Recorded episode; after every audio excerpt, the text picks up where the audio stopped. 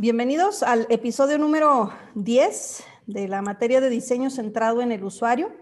impartido en el módulo de especialidad de tecnología web eh, y negocios electrónicos dentro de lo que es el Departamento de Sistemas y Computación del Instituto Tecnológico de Durango, perteneciente al Sistema Tecnológico Nacional de México. Y bien, en este episodio número 10 de, de lo que fue nuestra temporada 2020, lo que fue el semestre de septiembre a enero 2021.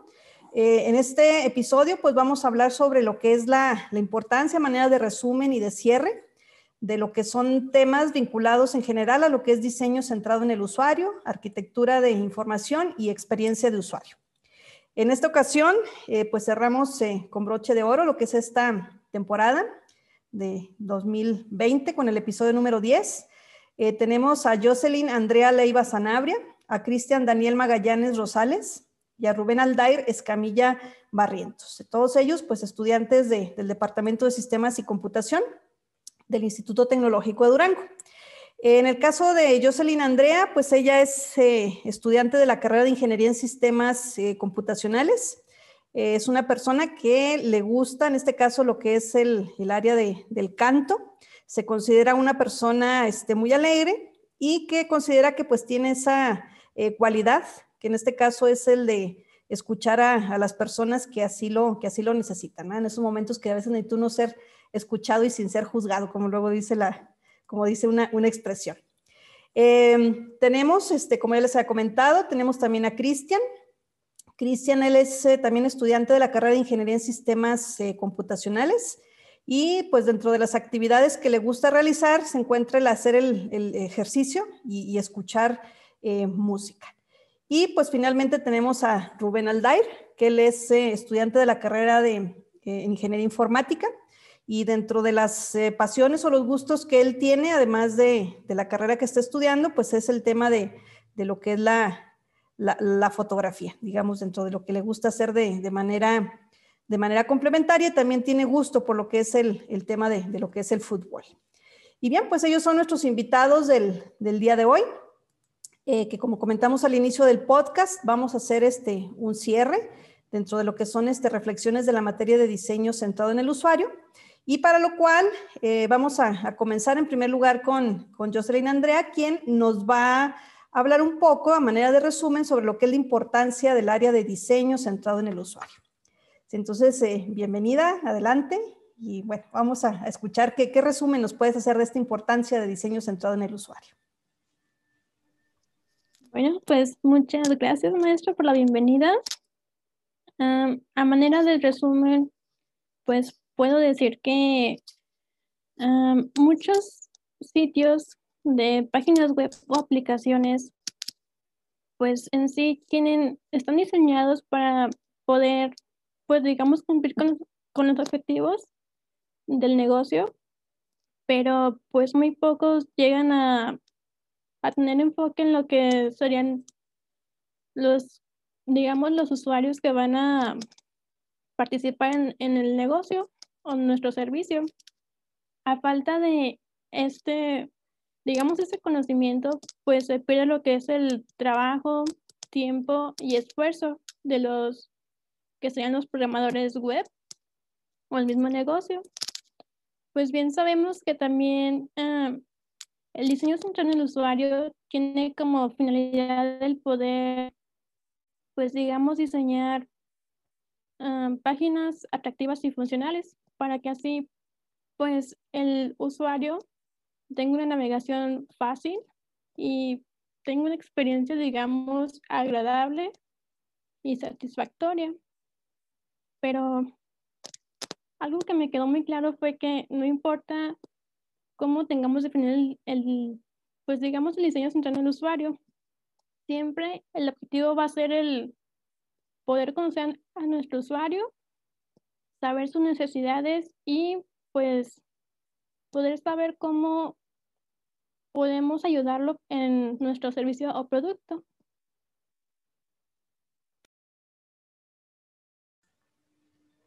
Muy bien, entonces así dicho de, manera este, general, eh, pues obviamente es no perder de vista que no únicamente pues se trata de hacer eh, páginas web que mm, estéticamente se vean bonitas, agradables este, a, la vista, sino que también el, reto es que esas eh, páginas, como ya nos lo comentaron, esas páginas pues realmente sean funcionales, que cumplan con las expectativas de, lo que es el, usuario final y que al final de cuentas pues este usuario eh, pueda realizar pues la, tarea o la actividad para la cual pues esté utilizando una página web o en, este caso pues también podemos estar hablando de lo que son las, las respectivas apps. Y obviamente, pues para ser parte de esa mm, eficiencia y esa buena experiencia de, navegación eh, que se puede tener en lo que es una página web, eh, pues no debemos de perder de vista lo que es la parte que corresponde a la arquitectura de, información. Entonces, eh, viendo esta parte complementaria, que es lo de la arquitectura, para pues, lograr en este caso una navegabilidad también este, lo más adecuada para lo que es el usuario final. Entonces, Cristian nos va a comentar aquí acerca de, a manera también de resumen de lo que es la, importancia del área de arquitectura de información dentro de lo que es diseño centrado en el usuario. Eh, buenas tardes, yo les voy a hablar de lo que es la arquitectura de información. Y pues bueno, más en pocas palabras lo que entendí es que la arquitectura de información es facilitarle el camino al usuario para que pueda encontrar lo que está buscando. Y bueno, la arquitectura de información es considerada una disciplina emergente, aunque la arquitectura de información no es nada nuevo. En 1975, Richard Saul Wurman introdujo el término arquitecto de información para tratar de definir, de definir a lo que él se dedicaba, ya que él es arquitecto y transmite sus conocimientos al mundo digital, que de hecho él es el creador de las famosas charlas TED. Y bueno, les voy a hablar de las razones por las que se necesita saber arquitectura de información. Bueno, si requieres ordenar muchos productos o servicios, especialmente en sitios de e-commerce, banca o gobierno, se requiere bastante dedicación en entender cuál sería la mejor forma de categorizarla. Por ejemplo, si queremos ordenar el contenido para hablarle a un público en específico o queremos estructurar el tema estructurar la información conforme a temas. También es si requieres nombrar secciones y agrupaciones de forma entendible. Para esto se usa lo que es una técnica de investigación llamada el card sorting para saber cuál sería la, forma, la mejor forma de llamar a las secciones para que sea entendible para los usuarios. Y también si requieres que tus usuarios puedan descubrir contenido, ya que muchas veces los usuarios no tienen algo específico en mente y más bien lo que tenemos que hacer es ayudarlos a descubrir contenido que les sea de valor.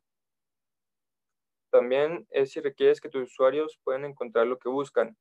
ya que muchas veces la gente piensa que con poner una barra de búsqueda va a solucionar todos los problemas, pero esto no es así, ya que muchas veces los usuarios no saben, no saben lo que están buscando o, por ejemplo, muchas veces en páginas de gobierno los usuarios no conocen los términos que se, que se usan en la página y no encuentran lo que necesitan. Y bueno, en conclusión, pienso que la arquitectura de información es un tema muy importante, ya que si nuestra página no tiene una buena arquitectura, los usuarios no podrán encontrar lo que necesitan y eso muchas veces es una pérdida económica para nosotros. Así es, y la importancia que tiene, pues el de, eh, ahora sí que dar la, mejor este, experiencia, el mejor este, flujo, en este caso, de, dentro de lo que es la navegación de una página web,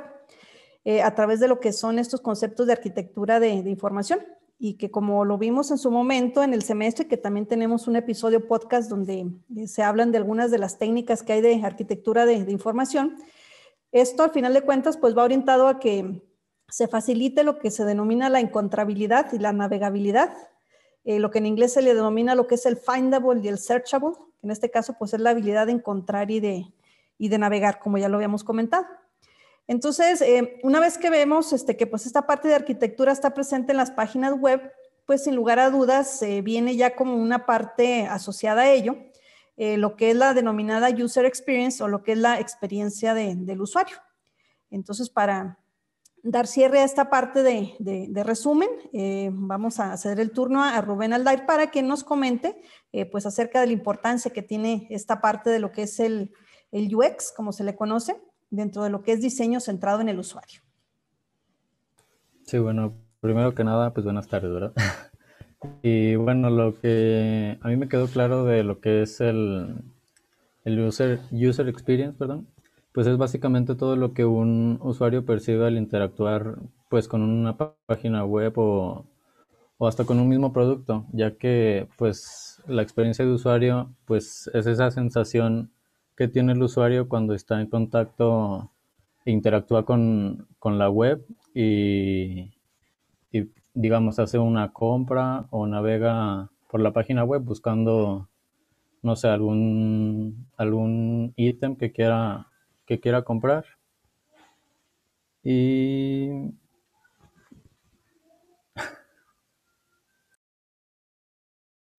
Y bueno, pues como había dicho mi compañero Cristian, pues la,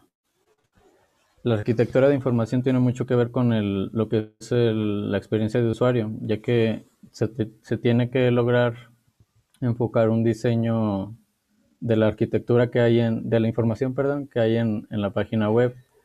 y así que se diseñe una, un producto que sea útil y sea usable y deseable para, para el usuario. Y también lo que yo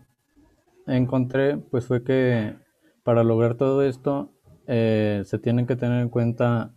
lo que es la percepción de, del usuario, las emociones, la memoria, la mentalidad, la motivación y el aprendizaje. Ya que, o sea, cuando hablamos de la percepción, tenemos que saber que, o sea, cómo llamar la atención de, del cliente, o sea, cómo afecta quizá un color o, algún tipo de, fuente, ya que pues puede captar la, atención un lugar erróneo si ponemos un tipo de tipografía quizás más llamativa en donde no queremos que se vaya toda la, la, atención. Y pues las emociones, ahí es más complicado porque, o sea, cada uno tenemos diferentes emociones, ¿verdad?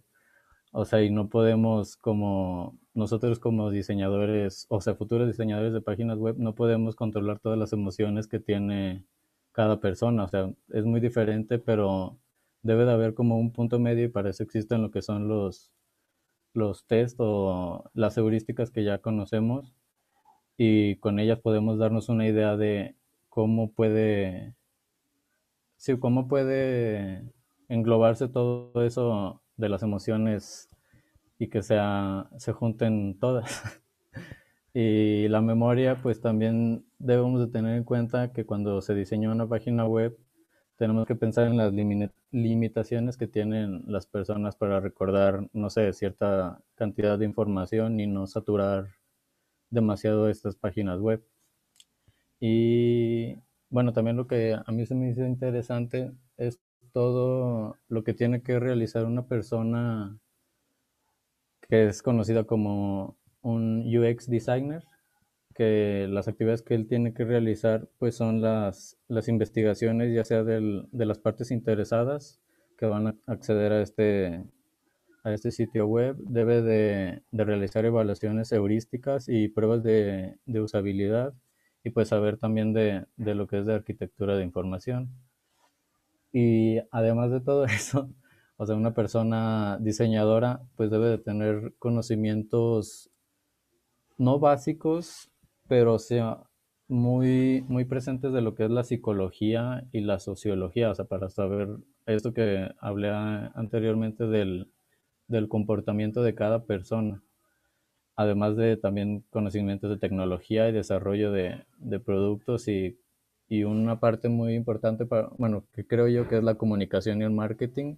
porque, o sea, si tiene todo eso muy presente la psicología y la tecnología, pero no sabe comunicar todo lo que lo que se tiene que comunicar, pues a fin de cuentas la página web no va a ser muy, o sea, no va a ser atractiva para, para el usuario. Y pues eso sería todo por mi parte.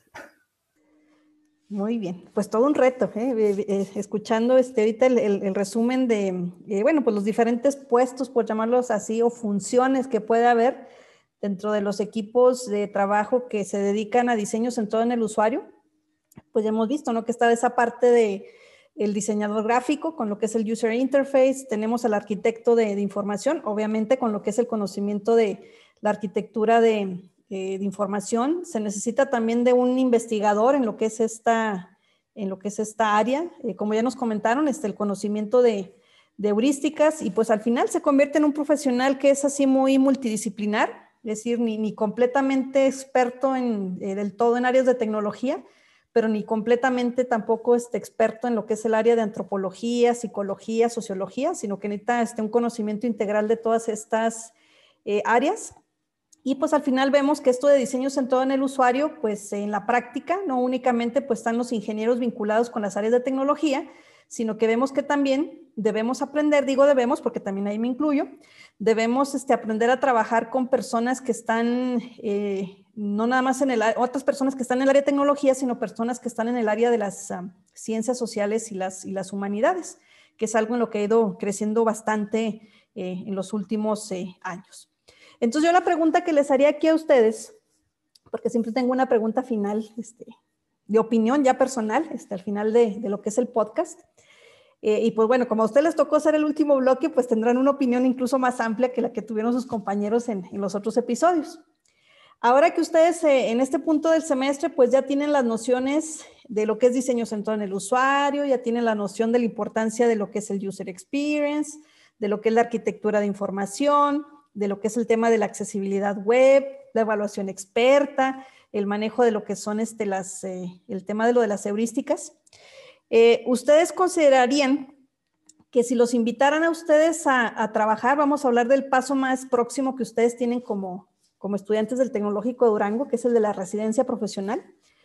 Si a ustedes los invitaran a, participar en un equipo de, de, trabajo, en un proyecto que tuviera que ver con diseño centrado en el, en el usuario, eh, concretamente en lo que es la parte de,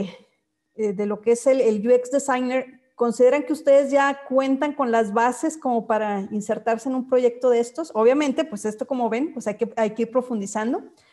pero que si ustedes tuvieran esa oportunidad de insertarse en, un equipo de trabajo, porque de hecho hay lo que le llaman el UX Designer Junior, que el junior es o aprendiz, es el que pues se inserta en el equipo de trabajo y pues ya de ahí va aprendiendo, ¿verdad? De los que más saben y de la propia experiencia pero ¿se consideran ustedes que tendrían ya esa, esa capacidad de, de, aceptar un reto, de, de formar parte de un, de un, equipo de evaluación de ya sea de usabilidad o de experiencia de, usuario, con lo que conocen hasta ahora eh, de lo que es esta área? Y tal no les pasa la calificación, ¿eh? no sé qué. No, pero si ustedes consideran que con estos conocimientos que tienen este, ahora, les permitiría a ustedes insertarse en un equipo de trabajo eh, con proyectos de esta naturaleza? Bueno, yo en lo personal pienso que, bueno, sí me falta todavía aprender más, ¿verdad? Pero siento que sí sería capaz, ya que también, bueno, en la materia de lo que es desarrollo web, bueno, como tenemos que hacer una página web, vamos también implementando lo mismo que estamos viendo en esta materia y pues sí, sí siento que he aprendido bastante y que sí, sí, sí me sirvió, pues, y sí podría llegar a trabajar y seguir aprendiendo también.